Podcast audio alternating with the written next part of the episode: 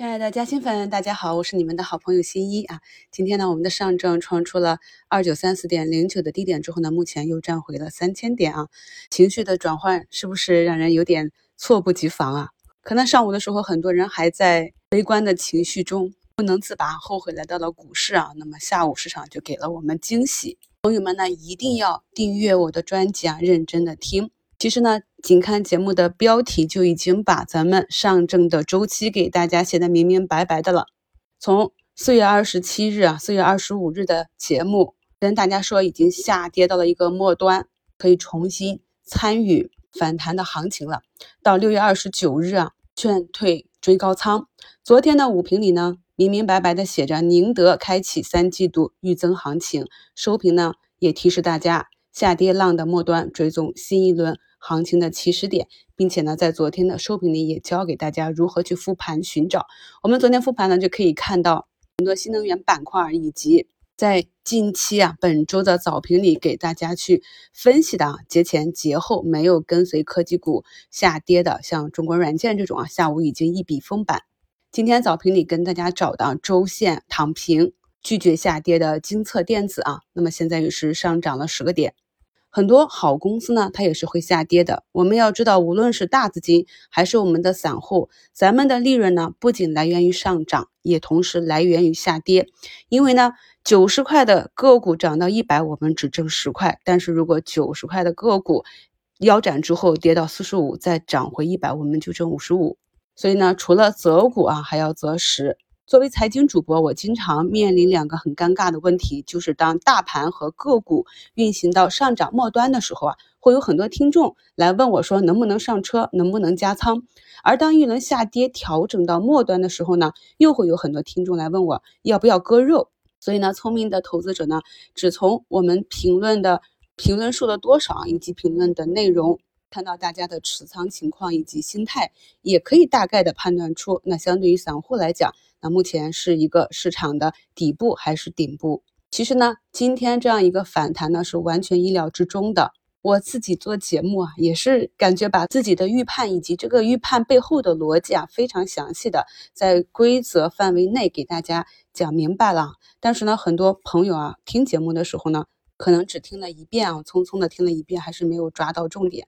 比如说，我们今天早评啊，就跟大家讲了整个新能源能不能企稳呢？就去关注宁德。那么可以看到，宁德从下午开始暴拉的时候，整个板块就开始反弹。那么这就是一个短期的右侧买点。对于整个板块而言啊，那么昨天涨停破板的天赐材料也是下午开拉的。像亿维力能这些啊，这些都是我在平时的早评里啊跟大家讲，我们在盘中去看盘面的时候，你不要盯着自己的个股，你要盯着一些有代表性的、对市场有提振的、能够对市场的涨跌有影响的这些指数和个股，这样能够帮助我们非常敏捷的抓到市场去上涨下跌的这样一个讯息，并且呢，我在早评的评论中啊。也给大家贴了图啊，可以看到，虽然不知道我买的是哪一只，但是我贴了一个 B 嘛，就是已经动手了。那么也跟大家讲说，等了这么久啊，逐步动手了。那么计划呢，我们是要做到极限，大盘往下四十点。那我之前在周一给大家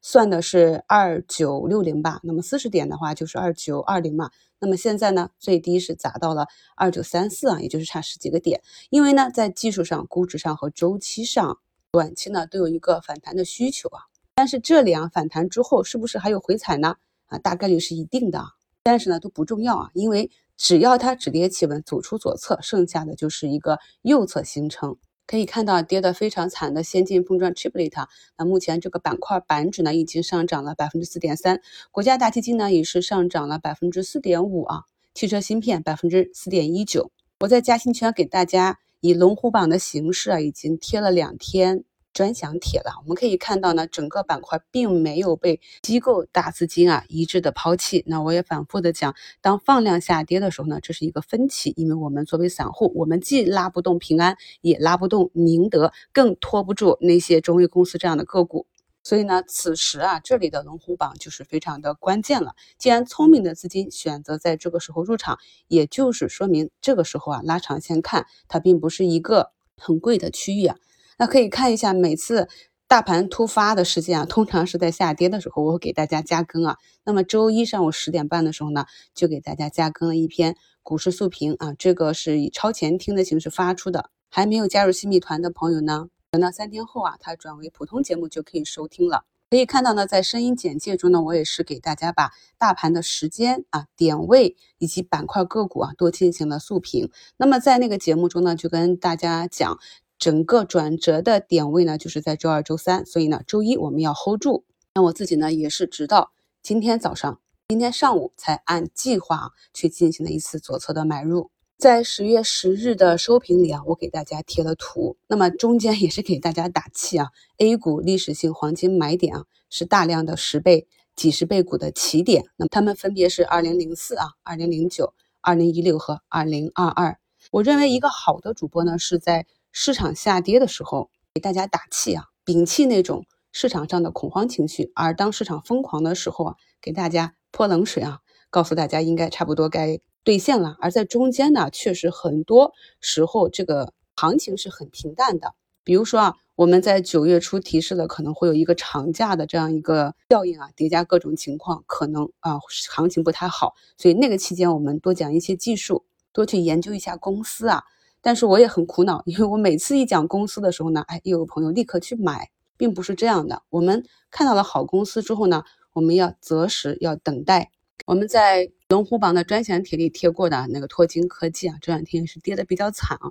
那为什么比较惨呢？就是因为它核心嘛受到了重锤。那么今天反弹呢也是十一个点啊。那像这样的一个反弹呢，技术上来讲是一个短期的超跌反抽，至于后边能不能持续，是要继续跟踪的。所以朋友们如果想去做超跌反弹，那么这个时刻是可以了。如果是中长线的话，我们也有自己的应对口诀。比如说啊，大跌的时候该怎样，大涨的时候该怎样，活动仓跟底仓应该怎样的去用不同的技术区别对待，仓位呢应该如何在板块之间进行对冲分配，根据不同大盘运行的周期啊，我们应该如何对整体的仓位进行一个整体的配置。在周一的收评里呢，我就已经给大家贴图了，贴出了当天啊科创板下跌的比较猛，我给大家画了两个圈。那么经过昨日的下跌之后呢？仍然有朋友非常的恐慌。那我们现在呢，再去看一下科创的这张图啊，这个日线图是不是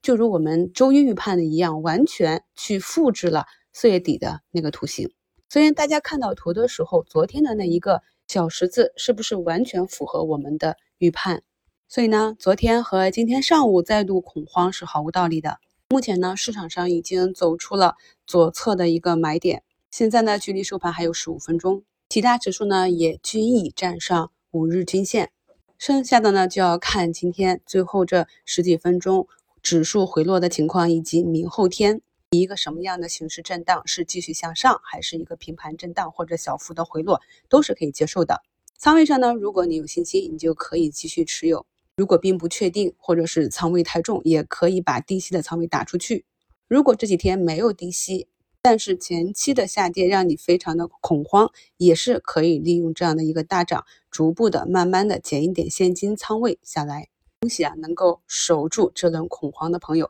祝大家交易顺利。我们明天早评聊。